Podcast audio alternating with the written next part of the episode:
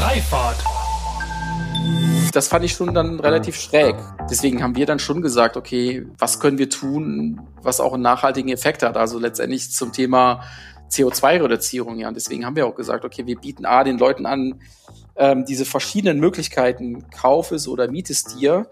Und äh, selbst wenn es dann gemietet ist und es wieder zurückkommt, verkaufen wir es ja dann an die Leute, die sich vielleicht ein neues nicht leisten können ähm, oder sich auch keins mieten wollen. Willkommen zu einer neuen Folge von Freifahrt, dem Interview-Podcast für eine neue und zukunftsfähige Mobilitätskultur. Mein Name ist Sebastian Hofer und hier frage ich mich und meine GesprächspartnerInnen sinnbildlich jede Woche wieder, weshalb es in Holland und Dänemark eigentlich selbstverständlich ist, mit einem Lastenfahrrad unterwegs zu sein und wir hierzulande immer noch kostenlosen Parkraum als Grundrecht verstehen. Mit euch zusammen möchte ich unser aktuelles Verständnis von Mobilität auflösen und an einer wünschenswerten Zukunft unserer Fortbewegung basteln. Von Mikromobilität bis zum Hyperloop. Und deshalb spreche ich mit allerlei klugen Köpfen, die uns auf neue Gedanken und Wege bringen wollen. Heute heißt es mal wieder Servus und Christi, denn mein heutiger Gast ist Sven Ärger, Mitgründer und Geschäftsführer von Rebike aus München. Die Corona-Krise hat ja europaweit zu einem massiven Anstieg an Fahrradverkäufen geführt. Ihr erinnert euch vielleicht, dass die längsten Schlangen ja teilweise vor Baumärkten und eben Fahrradhändlern standen. Viele Menschen haben in dem guten alten Fahrrad ja die beste Alternative gesehen, um sicher, schnell und günstig unterwegs zu sein. Das Angebot von Rebike passte da ganz hervorragend, denn Sven und sein Mitgründer Thomas Wernick sind seit zwei Jahren dabei, das Prinzip des Jahreswagens auf Fahrräder zu übertragen. Man kann bei Rebike nämlich sowohl hochwertige E-Bikes für einige Monate oder auch Jahre im Abo nutzen oder sogenannte junge gebrauchte Pedelecs vergünstigt kaufen. Wir sprechen darüber, wie Sven und Rebike mehr Menschen auf das E-Bike bringen wollen und wie ihre testweise Nutzung und gebrauchte Fahrräder für viele Menschen den Einstieg in diese Mobilität vereinfachen. Ich will von Sven auch wissen, wieso er der Meinung ist, dass so ein Angebot gerade nicht konsumfördernd und damit möglicherweise unnachhaltig ist, sondern eine Art der Kreislaufwirtschaft ermöglicht und wie man das E-Bike mehr zum Statussymbol erheben kann. Doch bevor es losgeht, möchte ich euch gerne meinen Supporter für diese Folge vorstellen und das ist wieder UFT. UFT bietet Software für On-Demand-Verkehre, also bedarfsgerechte Mobilität, welche überall in Europa, gerade sowohl im urbanen als auch im ländlichen Raum entwickelt wird, um teure, wenig ausgelastete und starre Buslinien zu ersetzen. Und natürlich, um die Kundenzufriedenheit endlich mal massiv zu steigern. Dafür bietet das System von UFT eine umfangreiche Bandbreite, wie man das Angebot individuell gestalten und es so günstiger, effizienter und eben nutzerfreundlicher machen kann. Denn Mobilitätsbedürfnisse ändern sich im Laufe des Tages. So ist es zum Beispiel möglich, den Bus zur Hauptverkehrszeit dynamisch auf Korridoren fahren zu lassen und so Fahrgäste in Echtzeit zu bündeln und die Auslastung zu maximieren. Zu Nebenverkehrszeiten wird der Bus dann zu einem On-Demand-Shuttle mit maximalem Komfort. Richtig schön ist, dass UFT gerade den European Startup Prize for Mobility gewonnen hat, denn dieser wird unter der Schirmherrschaft der Europäischen Kommission vergeben und zeichnet immer sehr, sehr zukunftsträchtige Startups aus. Der ÖBB mit seinem Postbus glaubte auch schon vor dem Preis an UFT. Und daher empfehle ich allen Busbetreibern, öffentlichen Verkehrsunternehmen und Mobilitätsdienstleistern, sich eine erste kostenlose Demo und eine erste exklusive Analyse von UFT zu sichern. Sprecht dazu am besten Jean-Luc Rippinger, den Mitgründer und CEO, an. Am einfachsten geht das über info.uft.lu. Nun aber heißt es, ab an die Steckdose, Helm aufsetzen und E-Bikes auschecken mit Sven Ärger von Rebike. Viel Spaß!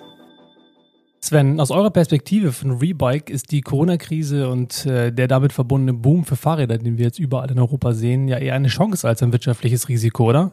Bist du jetzt froh, dass ihr vor gut zwei Jahren mit dieser Idee gestartet seid und ihr somit jetzt bereit seid für diesen Ansturm? Ja, absolut. Also ähm, ich äh, würde es jederzeit wie genauso wieder machen. Und ähm, natürlich ist da immer ein gewisses Risiko dabei, aber ähm, es, am Ende des Tages bestätigt jetzt da, wo wir jetzt stehen, unsere Entscheidung, ja, dass wir in diesen Markt reingehen und diesen Markt, diesen Gebrauch, unter anderem diesen gebrauchten E-Bike-Markt professionalisieren. Und äh, natürlich merken wir jetzt Corona-bedingt, ähm, dass das äh, noch schneller vonstatten geht, also unser Wachstum, wie wir eigentlich geplant hatten. Magst du da mal eine, eine Zahl in den Raum werfen, wie so der, das Wachstum bei euch ausgesehen hat? Also das ähm, Wachstum jetzt im Zuge von Corona an halt äh, an Nachfrage, an verkauften Fahrrädern? Ja, gut, ich sag mal, ähm, wir haben ich sag mal, wir sind ungefähr, werden wir dreimal so viel dieses Jahr machen wie letztes Jahr. Also eine Verdreifachung. Und ähm, du, die, deine Frage nochmal eben, sind wir, waren wir ready soweit? Ähm, wir waren im Großen und Ganzen waren wir ready. Ähm, ein Punkt mit Sicherheit, da waren wir nicht so ganz drauf vorbereitet. Äh, wir haben ja unser Refurbishment Center und Logistik in, in Kempten jetzt eröffnet, erst im Frühjahr, also Anfang April. Und wir haben natürlich dort mit weniger, ich sage jetzt mal, Durchlaufkapazitäten geplant. Ähm, und äh, das hat uns dann schon natürlich positiv, aber schon ein bisschen überrollt. Und im Prinzip ziehen wir jetzt hier, ich sag mal, Headcount nach, also vor allen Dingen Fahrradmechaniker, Logistiker, die man ja, ich sage jetzt mal, nicht mal eben so von jetzt auf gleich findet. Da kann es dann schon passieren, dass man da, ich sag mal, zwei, drei Monate sucht, bis man dann die, die richtigen Leute findet. Also vom, ich sag mal, vom digitalen Setup her und vom physischen Setup her waren wir absolut ready, was uns so ein bisschen äh, gebremst hat am Anfang, aber das haben wir, wie gesagt, jetzt auch wirklich gut nachgeholt, ist im Prinzip der Personalbestand von Mechanikern in Kempten. Ihr habt ja mit Rebike einen, einen ganz interessanten, ja, fast schon Kreislaufwirtschaft aufgebaut für den, für den Vertrieb von, ähm, von Elektrofahrrädern und auch S-Pedelecs in Teilen. Ähm, vielleicht sollten wir erstmal einsteigen mit einer kleinen Erklärung, was denn genau euer Angebot ist und wie diese Kreislaufwirtschaft aussieht. Am besten bist du wahrscheinlich dafür geeignet, das zu erklären, bevor ich mich jetzt hier ähm, äh, ja damit verausgabe. Deswegen, was ist sozusagen der die Idee hinter Rebike und wie funktioniert dieses diese diese Dreifaltigkeit aus aus Verleih, aus Testen, aus dem Abo mhm. und dem Verkauf nachher? Ja, die die Idee kam eigentlich daher, ähm, wir haben halt gesehen, es gibt einen wahnsinnig hohen Bedarf an gebrauchten E-Bikes, ähm, der aber Stand heute nicht wirklich professionalisiert ist. Also es gibt ja, ich sage jetzt mal Handelsplattformen, wo jeder schon mal einen Ikea-Schrank verkauft hat, als Beispiel. Ähm, das heißt, hier werden hochpreisige E-Bikes gebraucht, verkauft, die zwei, drei Jahre alt sind, aber im Prinzip habe ich als Kunde, als Käufer habe ich ja keine Garantie. Ähm, ich kaufe ja mehr oder weniger die Katze im Sack.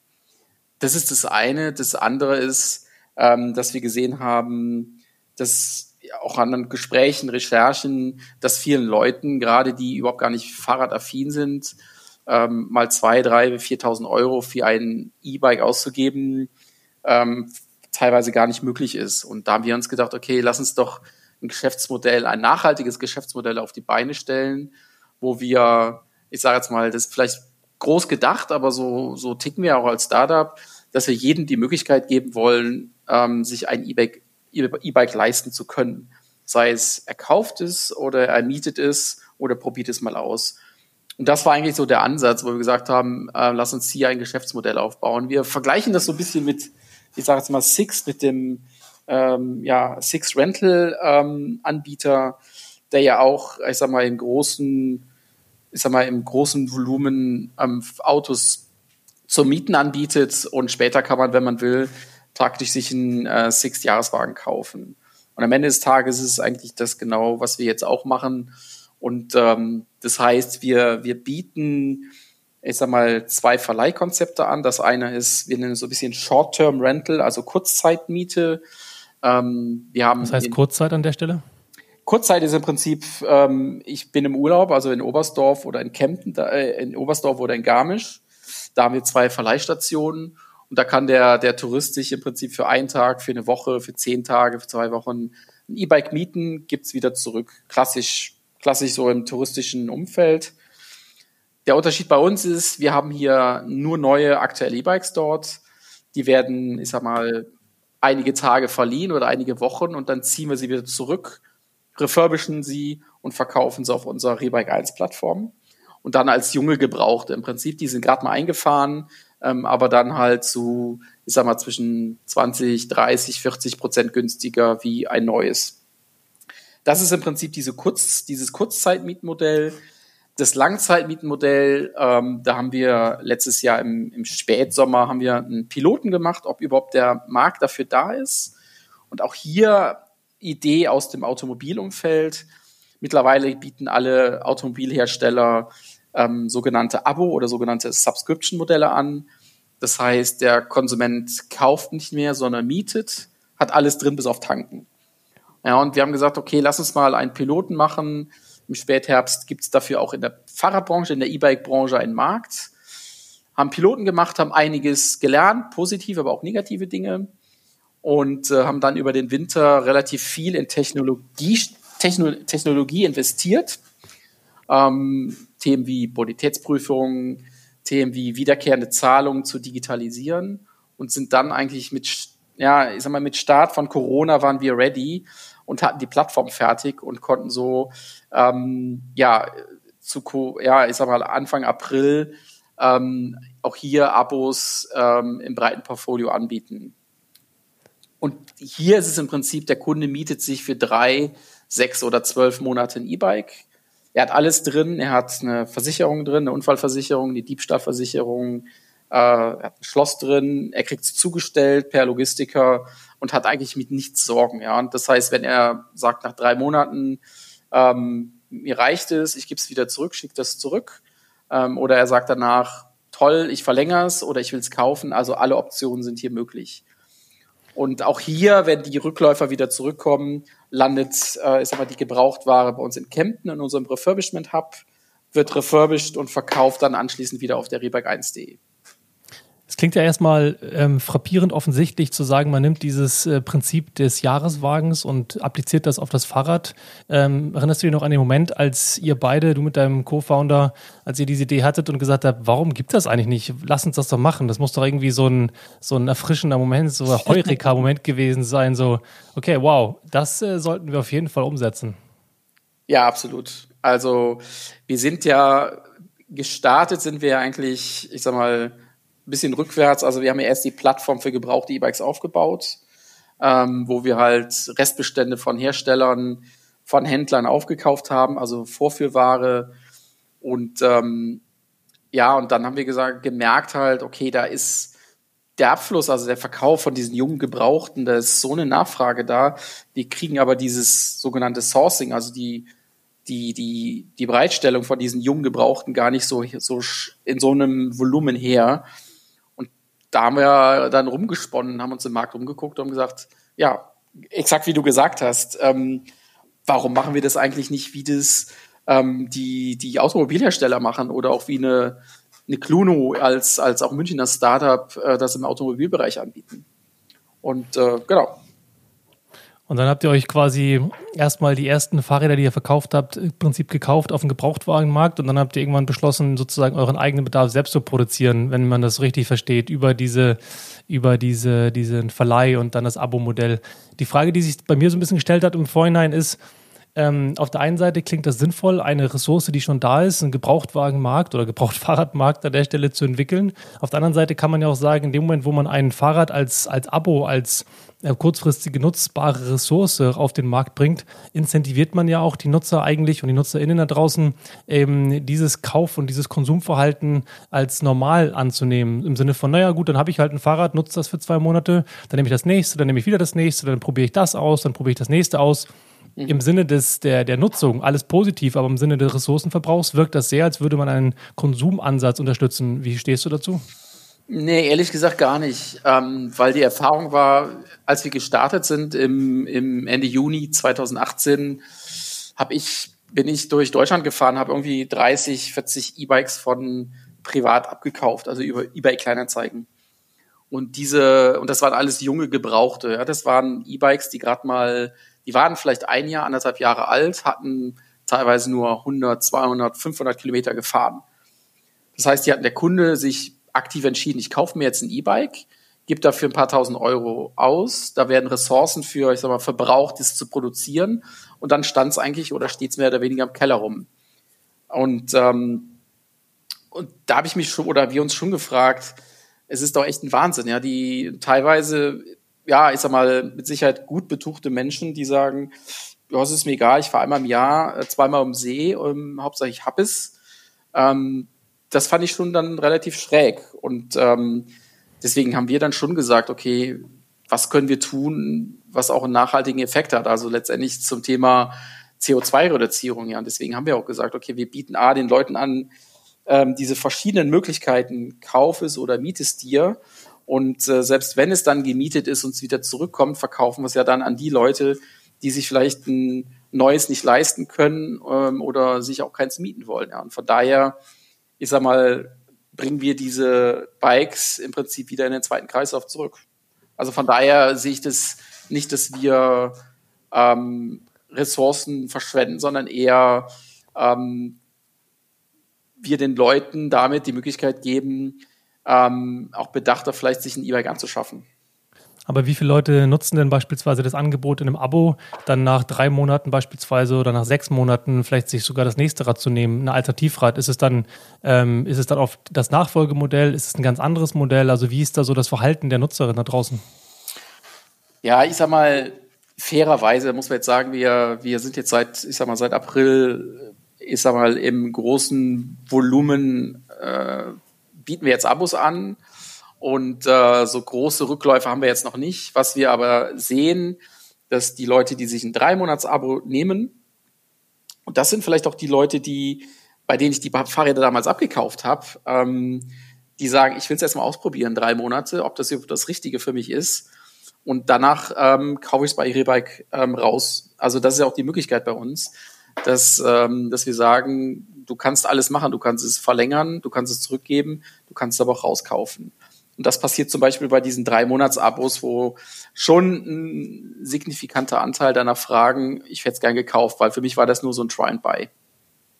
Das heißt, im Prinzip geht es dann tatsächlich eher in die Richtung einer, einer vergünstigten naja, Kaufincentivierung oder einer Kaufgelegenheit, als jetzt in die Idee zu haben, naja, ich, kau ich besitze gar kein Fahrrad mehr, sondern ich habe halt einfach jedes Jahr ein anderes Fahrrad, so im Prinzip wie so ein Leasingfahrzeug. Ja, ich sag mal, bei den drei Monats-Abo würde ich sagen, da geht es sehr, sehr klar drum, try and buy. Ich bin mir noch nicht sicher, ob das das Richtige ist oder überhaupt ein E-Bike das Richtige für mich ist. Ähm, weil beim Handel, das weißt du selber, geht ein Fahrradhandel und du willst für 5000 Euro ein Fahrradleih äh, kaufen, du kannst es nicht mal eben für ein Wochenende ausleihen, um das zu probieren. Ähm, und dann für die sechs Monate oder zwölf Monate, ähm, da sehen wir schon zwei Richtungen. Das eine sind die ich hätte gerne jedes Jahr immer die neueste Technologie. Ähm, ich will immer das neueste Bike haben. Und die anderen sagen, ich bin Pendler, ich fahre wahnsinnig viel. Ähm, am Ende des Jahres hat das Fahrrad so viele Kilometer runter. Ähm, ich brauche dann eigentlich auch Neues oder ich will dann Neues haben. Ja. Das, das ist so gerade, was wir gerade, ja, was sich so ein bisschen rauskristallisiert.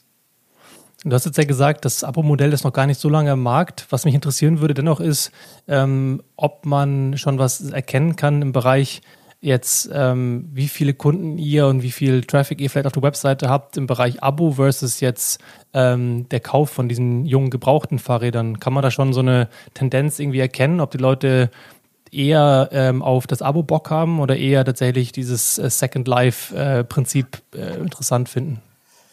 Ja, klar, man, man sieht ganz klare Tendenzen. Ich sage mal, das Thema ähm, Abo, also Subscription-Modell ähm, im Bereich, ich sag jetzt mal Automobil oder Fahrrad ist noch, ist ja noch relativ jung. Ähm, gerade ich sage jetzt mal in der etwas älteren Generation. Das heißt, da wird auch gar nicht in so einem hohen Suchvolumen nachgesucht wie bei ich kaufe mir ein E-Bike oder ich kaufe mir gebrauchtes E-Bike. Also von daher ist das schon um ähm, einige Faktoren höher, ich sag mal klassisch der Traffic auf der Rebike-Seite, logischerweise. Aber was wir auch sehen, und das zeigen ja auch gerade viele Berichte, ähm, wo wir ja auch erwähnt sind, sei es im Spiegel oder in anderen breiten Medien, dass das Thema Abo jetzt auch immer mehr Fahrt aufnimmt in den, äh, sei es Tageszeitungen oder, oder wie gesagt, so ein Spiegel als Beispiel. Ähm, und ähm, das, das Interesse ähm, steigt enorm an, getrieben ganz, ganz klar durch Corona.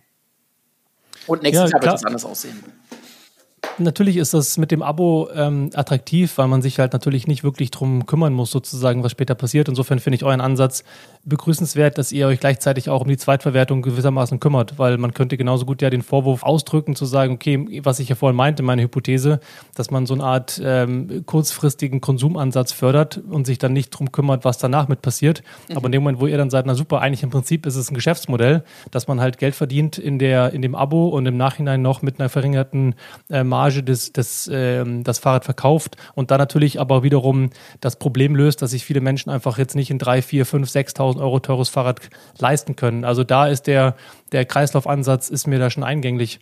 Was ich noch dich gerne fragen würde, ist, ähm, ihr sagt ja, dass ihr mit eurem Angebot das, äh, eine neue Art der Mobilität auch gestalten wollt, dass ihr ähm, die Mobilität von morgen gestaltet. Und mich würde mal interessieren, warum du das Fahrrad an der Stelle so relevant siehst und wieso ähm, Rebike die Mobilität und wie vor allem Rebike die Mobilität von morgen mitgestaltet. Ja, ich, ich glaube, der, der Corona, der Corona-Effekt hat es hat es, glaube ich, uns jetzt allen gezeigt. Ja, ich meine, ich, ich lebe hier in München. Ähm, wenn man äh, ja in, unser unser Büro ist äh, in München drin. Ähm, vor Corona waren die S-Bahn, U-Bahn, Straßenbahn halt jeden Morgen voll. Ähm, da ist, fährt jetzt ein Bruchteil, ich sag mal, der, der Leute mit den Öffentlichen zur Arbeit. Ähm, man sieht brutal, wie, wie das Fahrrad als, als Fortbewegungsmittel genutzt wird. Und, ähm, und ich bin mir auch sicher, also, dass, ähm, dass jetzt durch Corona bedingt man gesagt hat, okay, ich will jetzt momentan nicht mit der U-Bahn fahren oder mit der S-Bahn fahren und äh, merken jetzt aber ähm, bei der Nutzung des, des Fahrrads oder des E-Bikes, Mensch, das ist doch echt eine klasse Alternative. Ähm, das ist im Prinzip mein zukünftiges ähm, Transportmittel, wie ich zukünftig zur Arbeit komme. Und deswegen sagen wir einfach, ähm, wir sind nicht einfach eine, eine Online-Plattform, sondern äh, ich sag mal, mit diesen, ich sag mal, Möglichkeiten, die wir anbieten, sei es äh, eine Miete oder ein Kauf, ähm, wollen wir im Prinzip ja möglichst viele Leute ähm, aufs Fahrrad bringen, aufs E-Bike bringen. Und ähm, von daher sind wir schon definitiv ähm, der Meinung, ähm, dass wir damit letztendlich auch der, ich sag mal, der Mobilitätswende, ähm, dass wir die dadurch halt auch mitgestalten. Ja, gerade mit diesem Abo-Modell, was einfach ähm, ziemlich innovatives und neuartige, neuartiges Modell ist, wie ich, ich sage jetzt mal, einfacher an ein, ein E-Bike komme, vor allen Dingen im Premium-Bereich. Jetzt sind ja die Fahrräder, die auf der ähm, auf beiden Plattformen habt, auf beiden Marktplätzen, auf beiden Seiten habt, sind ja primär äh, Trekkingräder und äh, E-Mountainbikes die Verkehrswende erfordert ja, zumindest ähm, behaupte ich das als ähm, sagen wir, überzeugter Fahrradfahrer, ähm, auch eher Fahrräder, die spezifisch sind für das urbane Fahrradfahren. Und da gibt es ja mittlerweile auch ein paar Marken, die ähm, Fahrräder produzieren, eher so im urbanen Bereich, die bei euch jetzt noch nicht so vertreten sind. Wie passt das zusammen? Ähm, das passt dahingehend zusammen, dass ich sage jetzt mal, wenn man in diese Fahrradbranche reingeht, ähm, man ich sag mal, man nicht einfach zu einem Hersteller geht und sagt, ähm, ich hätte gerne von dir Bikes in mein Portfolio und dann kriegt man die, ähm, sondern dass es wirklich echt ein Weg ist, gewisse Marken auch in sein Portfolio reinzubekommen. Und ähm, gerade am Anfang, ähm, ich sage jetzt mal ein Jahr, letztes Jahr um die Zeit, Gespräche mit den ersten Herstellern, da wurden uns auch teilweise die Türen zugeschlagen, weil die gesagt haben, das, ähm, na, ihr seid online, ihr macht den, den, den Handel kaputt, wir wollen nicht mit euch zusammenarbeiten. Jetzt sieht das Bild anders aus. Ähm, jetzt merken wir, dass verstärkt große Hersteller auf uns zukommen und sagen, Mensch, euer Abo-Modell, wir lesen da gerade relativ viel drüber, ihr scheint ja mit der Marktführer zu sein. Können wir nicht mehr uns mal zusammensetzen, dass wir, ja, dass unsere Marke auch in einem Abo-Modell vertreten wird. Und ähm, das heißt, wir arbeiten jetzt schon mit den Herstellern dran, ähm, zum Ende des Jahres, also sprich ähm, die 2021er Modellpalette, dass hier wesentlich mehr Marken anderer Hersteller auch mit reinkommen. Und vor allen Dingen auch, ähm, damit wir das Thema, ich sag mal, urbanes äh, Transportmittel noch stärker angehen. Ja. Also, was man nur sagen muss, und ähm, sag mal, du bist, bist ja selber Radfahrer, ähm, was, ich sag mal, ein Segment, was sich so seit letztem Jahr stark entwickelt hat, ist das dieses SUV, so wie wir es von den Autos her kennen. Ähm, auch wenn die wahrscheinlich 98 Prozent oder 99 Prozent der SUV-Fahrer damit nicht ins Gelände gehen, aber sie könnten es.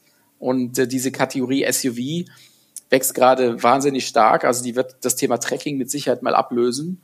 Und hier sind wir mittlerweile sehr, sehr gut vertreten. Und äh, am Ende des Tages ist es auch äh, das Fahrrad, was man in der Stadt nutzt. Ja. Das sind breite Ballonreifen, verkehrstauglich und ähm, das ist, äh, da sehen wir gerade einen brutalen Trend. Können wir da bitte dagegen an, gegen, gegen den Trend gegen anarbeiten? Es kann nicht sein, dass wir auch bei dem, der schönen Fahrradwelt jetzt irgendwelche SUVs auf zwei Reifen in den Städten haben. Wäre fürchterlich.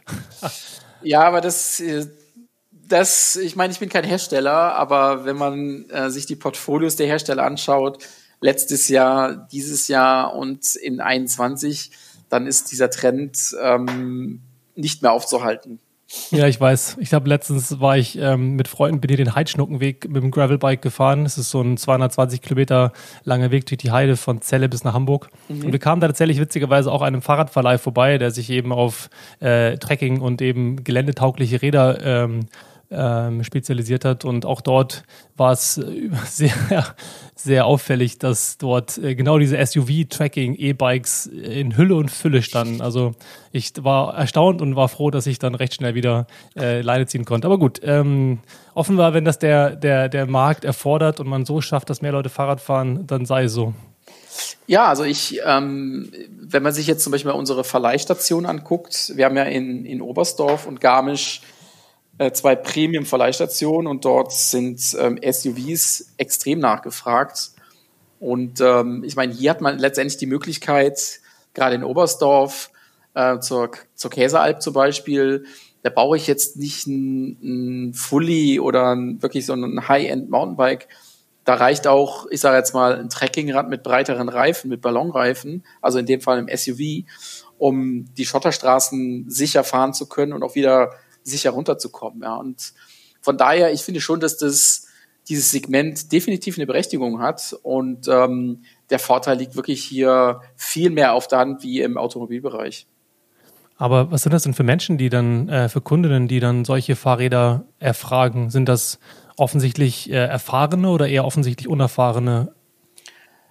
Ähm, ehrlich gesagt quer durch.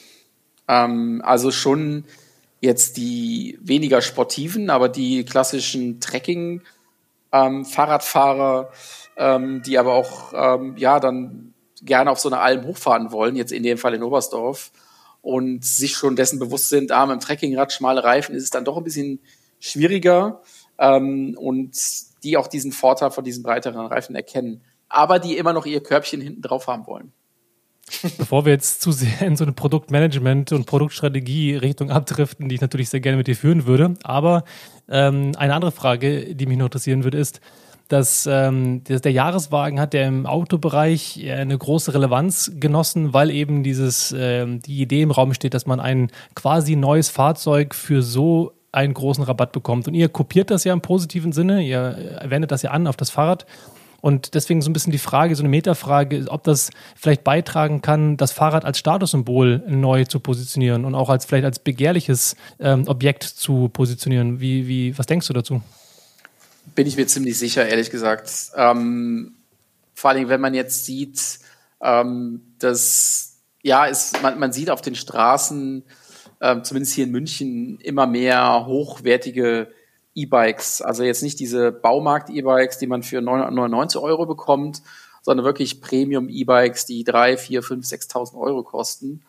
Und ähm, also von daher das glaube ich schon. Und äh, ich sag mal, für, die, für viele ist es nach wie vor wahnsinnig viel Geld. Und ich glaube, ähm, dass wir mit diesen jungen Gebrauchten, das ist halt immer wieder, man, das kann man sich gut, auch sehr gut, gut bei uns im Shop bei den Bewertungen durchlesen dass die Leute einfach top zufrieden sind, sagen, ähm, A, nicht drüber nachgedacht haben und jetzt diese Erfahrung gemacht haben, die sagen, hey, das ist ja echt top.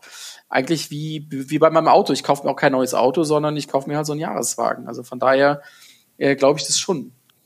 Was man auch sieht, ähm, mit einem Hersteller, das ist ein absoluter Premium-Hersteller im S-Pedelec-Bereich, oder das ist aus meiner Sicht der Hersteller, das ist die ich das sagen darf. darf ich du darfst es gerne sagen. Ist es Stromer?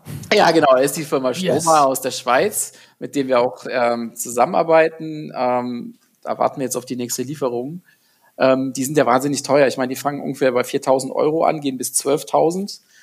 Und ähm, ich, du bist auch ambitionierter Biker, aber 10, 12.000 Euro für ein Fahrrad auszugeben, das ist schon echt viel Geld. Ja, und wenn man auf bedenkt, jeden Fall, ja nach dem ersten Jahr verliert so ein Fahrrad ähnlich wie beim, also so ein E-Bike, ähnlich wie beim Auto, irgendwo 25 Prozent, dann ist es schon gerechtfertigt, mal darüber nachzudenken. Ja, und von daher, das ist ja das, was, was auch wir damals gesagt haben. Wir, wir möchten diesen, diesen E-Bike-Markt verändern und wir würden gerne das Thema, wenn der Konsument oder ich sag mal derjenige, der sich ein E-Bike kauft, gleichzeitig irgendwann sagt, ah, ich überlege mal über ein Jahres-E-Bike, dann glaube ich, haben wir relativ viel geschafft. Ja, und da, das ist letztendlich daran, daran arbeiten wir jetzt. Deswegen ist es bei uns auch vielleicht anders wie bei, ich sage mal, konkurrierenden Plattformen, die ja sehr viele Leasingrückläufer ähm, vermarkten, was auch ein, ein, wahnsinnig großer Markt ist. Das heißt, diese drei Jahres Leasingrückläufer, ähm, die, äh, die sind aber allerdings drei Jahre alt und die haben dann teilweise 5000, 8000 Kilometer runter. Und wir alle kennen das Thema Akku, Akkukapazität. Ähm, das ist dann schon ein bisschen kritischer. Und, und, technologischer Fortschritt, vor allem auch bei der Antriebstechnologie, ne? Absolut. Und da tut sich ja für die nächsten Jahre noch sehr viel, ja. Und deswegen, glaube ich, sind wir mit der Strategie, wie wir von Anfang an reingegangen sind, auch absolut richtig. Und da werden wir auch definitiv bei bleiben. Und warum habt ihr keine normalen Räder oder beispielsweise Lastenräder, vor allem auch E-Lastenräder ähm, im Angebot? Also, warum haben wir keine normalen Fahrräder? Wir haben ganz klar gesagt, wir wollen uns spezialisieren und das nur rein auf E. Und warum keine Lastenräder? Das wird definitiv noch kommen, das ist auf unserer Agenda. Aber als dadurch, dass wir ja ein, ein, ein E-Commerce-Business haben und ähm, wir, ich sag mal, eine hohe logistische Komponente da dran ist auch, ähm, ist es mit einem Lastenrad nicht so einfach. Und ähm, aber im Hintergrund laufen schon, ich sag jetzt mal, ich sag mal, Konzepte, ähm, wie wir gerade im Abo-Bereich auch hier Lastenräder in den Städten anbieten können, weil das sehe ich auch so, dass der die Nachfrage nach Lastenrädern im urbanen Umfeld in den nächsten Jahren extrem stark steigen wird auch da wieder natürlich, was man sieht und was man einfach nutzen kann, verändert Verhalten. Ne? Klar. Und deswegen ähm, wahrscheinlich, ich kann mir gut vorstellen, dass man im E-Commerce gut starten kann. Natürlich ist der logistische Aufwand enorm, auch gerade bei E-Bikes oder äh, S-Pedelecs, die zu verschiffen mit Logistikpartnern, wie ihr das ja tut. Aber wahrscheinlich äh, wird man in den nächsten Jahren auch von euch in Städten dann irgendwann Läden sehen, so wie Amazon, dass die auch dann begonnen haben, ihre eigenen Stores aufzumachen, dass ihr wahrscheinlich dann auch in vermehrt Städten, wenn es denn weiter gut läuft, äh, euch positioniert. Ja, ist alles möglich. Also wir haben, ich sag mal, das Thema Omnichannel ist auch so alt dieses Wort schon ist, aber ich glaube, das, das hat schon seine Berechtigung, also dass man offline und online, ich sag mal, ähm, die Produkte anbieten kann. Und offline haben wir am Ende des Tages gestartet, jetzt mit unseren zwei Verleihstandorten in, in Garmisch und Oberstdorf. Vor allem in Garmisch, was natürlich sehr nah hier an München dran ist. Das heißt, ähm, der Münchner kann hier raus nach Garmisch fahren und auch dieses ja mal Try and Buy ausprobieren. Ähm, und mit Sicherheit werden das dann auch Standorte sein, wo wir das Thema Lastenrad mit Sicherheit mal anprobieren werden. Was ist denn der Unterschied ähm, zwischen eurem Angebot, das beispielsweise vor allem das Abo, ähm, zu dem Angebot von beispielsweise Swapfeeds oder VanMoof, die ja auch ihre Fahrräder sozusagen im Abo für einen monatlichen Preis anbieten? Ja, fangen wir mal mit, mit Swapfeeds an. Ich meine, Swapfeeds am Ende des Tages ähm, die haben, sitzen ja in relativ vielen Städten, da haben die ihre kleinen, ich sage jetzt mal Swapfeeds-Übergabestationen. Und ähm, Swapfeeds bietet aber nur ein E-Bike-Modell an. Und das nicht in allen Städten, sondern in Deutschland, glaube ich, sind es zwei oder drei Städte nur. Ähm, das heißt, hier hat der Kunde am Ende des Tages nicht die Auswahl nach einer Marke, nach einem Segment, sondern es gibt ein Modell.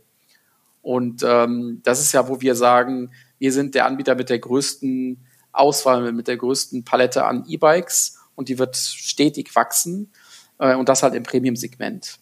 Und äh, von daher ähm, haben wir hier und wir wollen am Ende des Tages jeden Kunden erreichen können. Ja, ich sag mal, ähm, wir wollen halt auch den Kunden erreichen können, der halt in in Gummersbach, ich komme gebürtig aus Gummersbach, aus dem Oberbergischen Kreis, ähm, was eine halbe Stunde von Köln ist, der will nicht unbedingt nach Köln fahren zu einem laden, sondern er hätte es idealerweise nach Hause geschickt. Und das ist das letztendlich, was wir auch machen. Das heißt, alle unsere Abo-Bikes können wir, egal wo, in Deutschland, aber auch nach Österreich hin verschicken. Ähm, was das Thema Van Moof angeht, ähm, habe ich meinen absoluten Respekt vor Van Moof, was die in der Zeit jetzt aufgebaut haben als wirklich Technologieunternehmen. Ich meine, die sind ja so der Tesla der, der Bike-Branche oder werden sie jetzt zumindest so ein bisschen gehypt.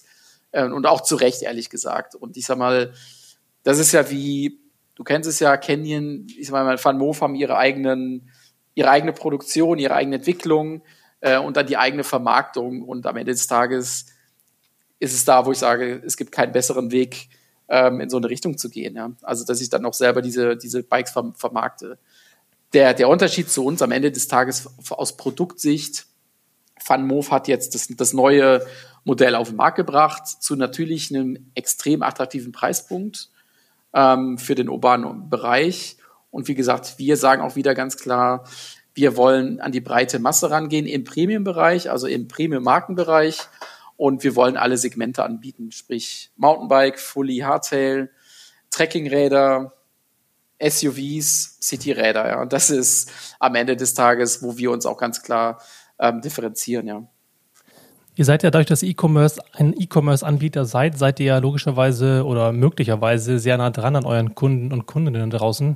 Ähm, wie hilft euch das denn beispielsweise rauszufinden, wo die Reise hingeht? Äh, nutzt ihr das beispielsweise, um in engem Kontakt zu sein in Form von Umfragen, um rauszufinden, was über das reine Fahrrad hinaus interessant ist? Ich meine, ihr bietet ja ein Schloss an und eine Versicherung. Das ist jetzt sozusagen ähm, ein Low-Hanging Fruit und naheliegend, dass man sowas mit anbieten kann. Aber gibt es da vielleicht Feedback, was noch mehr gefordert wird, um dieses ja, Fahrrad als Fortbewegungsmittel, als ähm, mm, ja, zu positionieren und attraktiver zu machen in der, im Gesamtprodukterlebnis? Ja, absolut. Also äh, zum einen, jeder unserer Mitarbeiter muss einmal im Jahr ein paar Tage in unseren Verleihstandorten arbeiten. Ähm, also wirklich dann Fahrräder verleihen ähm, und dann auch im Gespräch mit den, in, ins Gespräch mit den Kunden zu kommen. Ähm, was wir aber auch sehr, sehr viel machen, sind Umfragen dann auf den Plattformen. Ähm, sprich, der Kunde, und die funktionieren ziemlich gut. Ähm, momentan haben, glaube ich, keine laufen. Das heißt, der Kunde kommt auf die Plattform, es poppt was auf und dann kommen so ein paar ganz einfache Fragen, wo es darum geht, okay, was fehlt dir gerade? Ja? Was fehlt dir auf der Plattform als von der User Journey?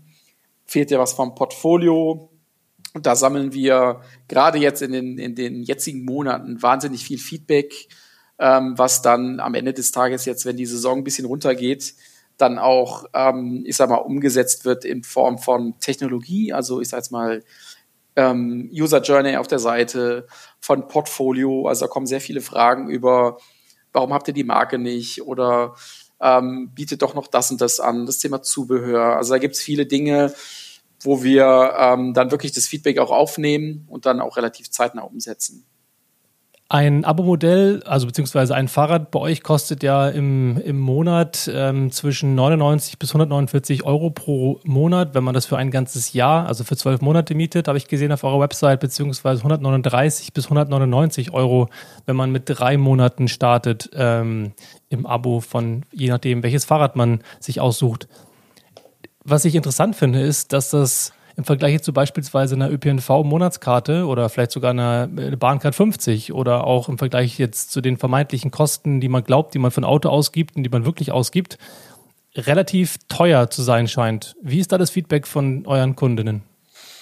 Ähm, ehrlich gesagt überhaupt gar nicht. Also die äh, am Ende des Tages der Kunde, der schaut sich einfach den Gesamtpreis an und dann sagt, okay, mich kostet dieses Fahrrad ähm, 3.000, 4.000, 5.000 Euro. Und ähm, ich nutze es aber vielleicht nur ein paar Mal im Jahr. Ähm, ich sag mal, also wir, wir merken schon, dass ähm, die Kunden, die, die jetzt bei uns kaufen, das sind Kunden, die Wert auf Premium legen. Also ich hatte es ja eben schon mal gesagt, wir bieten keine Baumarktfahrräder an. Ich will jetzt auch gar keine Marken nennen. Also wir, wir bieten keine Räder ab, um für, die man kaufen kann für 999 Euro. Sondern das ist übrigens sehr gut, dass du das auch die Baumarktfahrräder nennst, weil das ist auch sonst immer mein, mein böses, äh, mein Vergleich, den ich gezogen habe bei in der Vergangenheit. Insofern sehr gut. Ja, oder LEH, ne? Also, aber das ist, weil ich auch da nicht dran glaube, weil ich finde, das ist, ähm, da kauft man halt zweimal weil die halten einfach viel, viel, die halten einfach nicht so lange. Und äh, die sieht man halt auch viel schneller irgendwo, ich sage jetzt mal, auf der Müllhalde, auf dem Schrottplatz. Und ähm, das heißt, wir adressieren auch ganz klar ein Klientel, die sagen, ich, mir ist es wichtig, ich lege Wert auf eine Marke, ähm, auf eine Marke von, von einem Fahrradhersteller, aber auch auf eine Marke von dem wichtigsten Teil beim, beim E-Bike, das ist der, der Akku und Motor, das ist ja eine Einheit. Und äh, wir bieten im Prinzip hier nur Bikes an, die ein, eine Bosch-Einheit haben, äh, Shimano, ähm, Yamaha oder Panasonic. Und die alleine diese Einheit hat halt schon ihren Preis. Und ähm, von daher haben wir diese, ehrlich gesagt, diese Thematik gar nicht. Auch die Kunden, die bei uns anrufen im, im, im Customer Success Team, ähm, die haben gar nicht die Frage wegen Preis oder mir ist es zu teuer. Ähm, das sind eher grundlegende Fragen von der Abwicklung her etc. Also von daher, natürlich fallen Kunden bei uns aus dem Raster, die sagen, wenn es für 49 Euro hätte anbieten würden, würde ich das kaufen. Aber am Ende des Tages geht es darum, wir wollen auch ein nachhaltiges Mobilitätsunternehmen aufbauen, ähm, was Gewinne erzielt und das ist auch sonst überhaupt nicht rechenbar. Es ist ganz interessant, dass einer eurer Konkurrenten Pure Plus für Mopeds ja eine ähnliche Preis äh, Range hat, so pro Monat. Und ähm, wahrscheinlich ist die Wahrnehmung für manche auch ähnlich. Wenn man davon ausgeht, dass man vielleicht ein, äh, ein Pedelec ähm, für ähnliche Anwendungsfälle nutzt, dann ähm, äh, finde ich es positiv, dass auch ihr im Prinzip mit dieser Preissensibilität, beziehungsweise nicht mit der Preissensibilität, aber mit dem, mit der Preisgestaltung auch einen gewissen Wert dem Ganzen beimisst, weil das billig billig zu machen, führt vielleicht zu mehr Kunden kurzfristig, aber führt nicht dazu, dass man ein Bewusstsein schafft für den Wert von Fahrrädern. Ja, absolut. Also da hatte ich eigentlich nichts hinzuzufügen. Absolut sehe ich genauso. ähm, was allerdings tatsächlich interessant ist bei euch, ist ja, ihr seid ja auf der einen Seite Weltretter, dadurch, dass ihr mehr Fahrräder und mehr E-Bikes in die Welt bringt. Auf der anderen Seite ist ja euer Angebot ja gewissermaßen auch eine Geschäftsmodellinnovation. Ähm, Cluno hast du ja schon genannt, die bezeichnen sich ja selber als 50 Prozent als Fintech und 50 Prozent als Mobility Provider. Ähm, die Frage, die ich nochmal interessant finden würde, ob du Lust hast, ein bisschen auf das Geschäftsmodell einzugehen und vor allem auf die Frage, wie man sowas finanziert. Denn wenn man diese Vielfalt oder diese, diese hohe Zahl an Fahrrädern, die ihr in euren ähm, Testcentern, äh, die du genannt hast, ähm, ähm, anbietet, aber eben auch die für das Abo-Modell, die sind ja alle, müsst ihr ja vorausfinanzieren. Da geht das Ganze ja schon los, dass ihr ein riesengroße Investment habt in Richtung von Hardware, die ihr dann wiederum auf euren, euren Angeboten monetarisiert. Also wie sieht es da aus bei euch? Also das in, in der Tat ist das ähm, eins schon der größten Herausforderungen in diesem Geschäftsmodell, muss man ganz klar sagen. Und von daher würde ich mich ähm, den Worten von Cluno nur anschließen. Ja, im Prinzip geht es bei uns auch gerade in diese Richtung. Ja, dass wir einen großen Anteil unseres Geschäftsmodells halt auch schon Fintech. Ähm, ich sag mal, die, die Bike-Branche glücklicherweise, also ich sag mal, die, die Finanzierung dieser, dieser E-Bikes geht, äh, ich sag mal, zu Teilen über die Hersteller, weil die relativ ähm, gute Zahlungsziele haben. Ähm, und äh, natürlich geht's dann halt über Finanzierungsmodelle. Ähm, wir haben jetzt zum Beispiel, das kann ich auch sagen, das kann man in der Presse nachlesen, eine Fremdkapitalfinanzierung über, über Maturus abgeschlossen. Und die sind am Ende des Tages darauf spezialisiert, ähm, solche Lagerbestände ähm, zu finanzieren.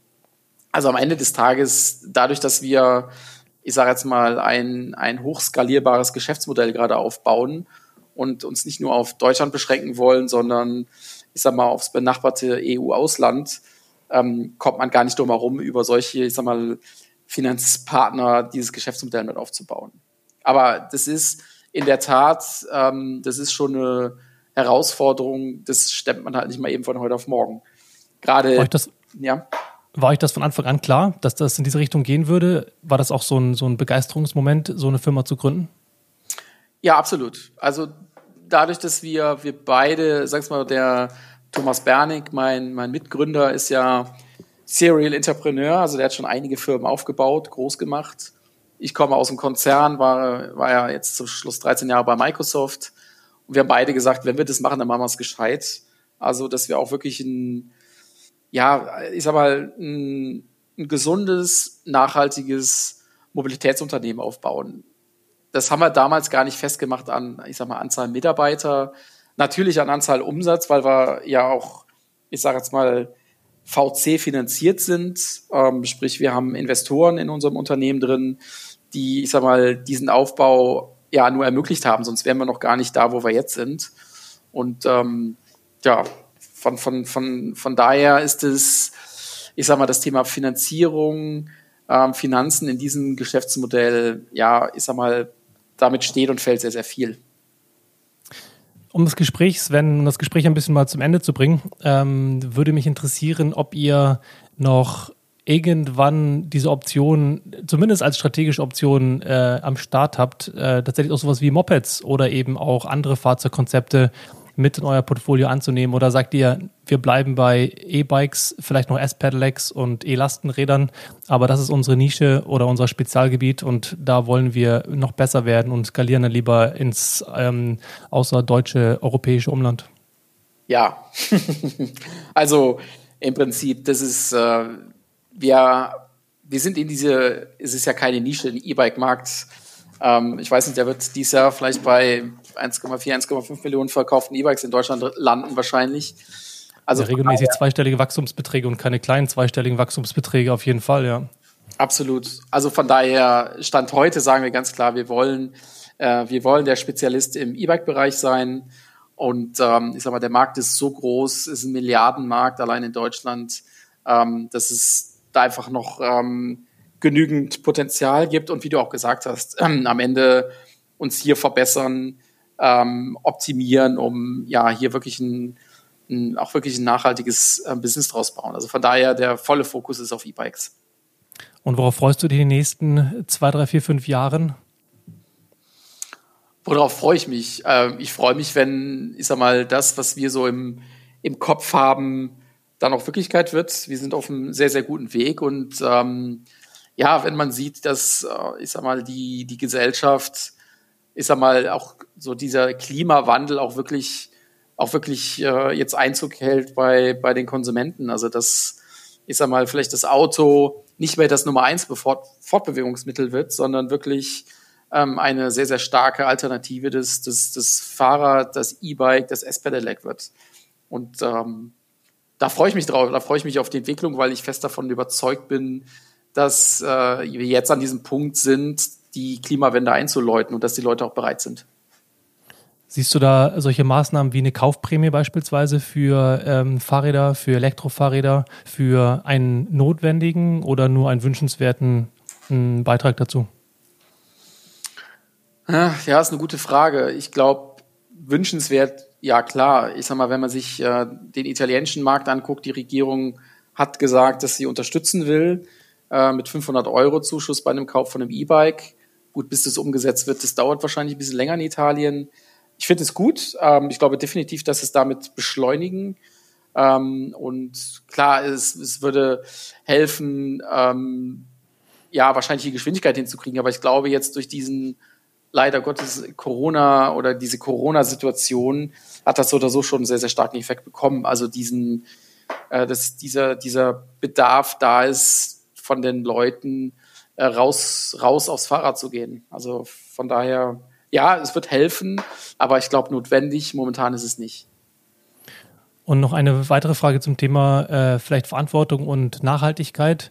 Elektromobilität hat ja durchaus immer noch ähm, so einen gewissen Beigeschmack hinsichtlich der Nutzung von eben seltenen Ressourcen, seltenen Erden für ähm, die, die Produktion der, der Batterien vor allem. Und das Thema Recycling ist ja noch nicht wirklich gelöst. So, ähm, jetzt kann man natürlich das so machen, dass man die Fahrräder wiederum verkauft an Endnutzer, die sich dann darum kümmern müssten.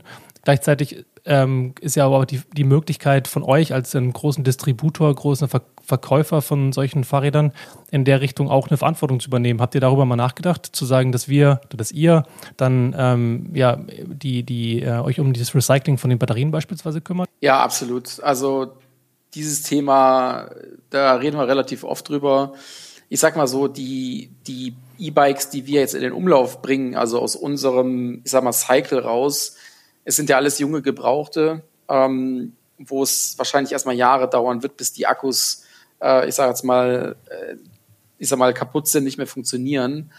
Ähm, aber nichtsdestotrotz ähm, werden wir uns jetzt schon Gedanken darüber machen, okay, was ist dann mal mit diesen Akkus, ja, dass der Kunde logischerweise zu uns zurückkommen kann und äh, die Akkus zurückgeben kann. Und ich sag mal, wir haben halt auch die Verpflichtung bei einigen Herstellern, bei einigen großen Herstellern, mit denen wir Verträge haben, dass wir, wenn ein Kunde zu uns kommt, mit diesem Markenrad wir auch den Akku zurücknehmen müssen. Also praktisch als, als Mittler zwischen Hersteller und Endkunde. Und das würden wir jetzt so oder so schon tun, also in unseren Standorten. Ähm, ehrlich gesagt ist bisher noch nicht ein Akku zurückgekommen. Aber am Ende des Tages ist es eine Frage der Zeit und ähm, wir müssen uns diesem Thema definitiv annehmen. Das werden wir aber auch tun, ähm, weil am Ende des Tages gehört es dazu. Ja, das ähm, wir auch einen Beitrag zu diesem, ich sag mal, ökologischen Footprint leisten. Finde ich gut, finde ich sehr, sehr gut. Dann halten wir die Augen offen und ähm, schauen mal, was sich in den nächsten Jahren tut, wenn die Flut an Fahrrädern, die jetzt draußen in den Markt gespült wird, wenn die irgendwann recycelt wird, wiederverwertet wird oder irgendwie ein zweites, drittes, viertes Leben bekommt. Insofern, ähm, ich danke dir, Sven, erstmal für dieses äh, interessante Gespräch und äh, wünsche dir viel Erfolg bei dem weiteren Ausbau von euren Visionen und eurer Company. Ja, vielen Dank, Sebastian. Auch danke für, für die Zeit, das Interview und ähm, ja, schauen wir mal, wie es weitergeht.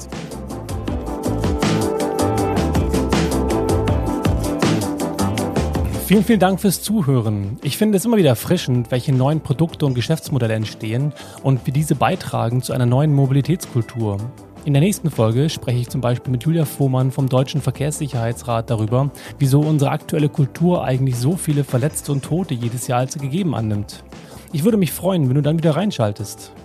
Ebenso möchte ich UFT für den Support dieser Folge danken. Und wenn dir die Folge gefallen hat, dann freue ich mich natürlich auch über deine Unterstützung. Am einfachsten geht das wie immer, wenn du bei Spotify oder in deiner Podcast-App auf Abonnieren klickst und natürlich auch mit ein paar Sternchen und einem Kommentar bei Apple Podcasts. Außerdem freue ich mich, wenn du diesen Podcast fleißig weiterempfiehlst. Wenn du Kontakt aufnehmen möchtest, findest du mich bei LinkedIn, Instagram oder Twitter unter dem Namen Freifahrt. Das war's für heute mit Freifahrt. Ich freue mich, wenn du in der nächsten Folge wieder reinhörst und sage gute Fahrt und lass die Haare wehen.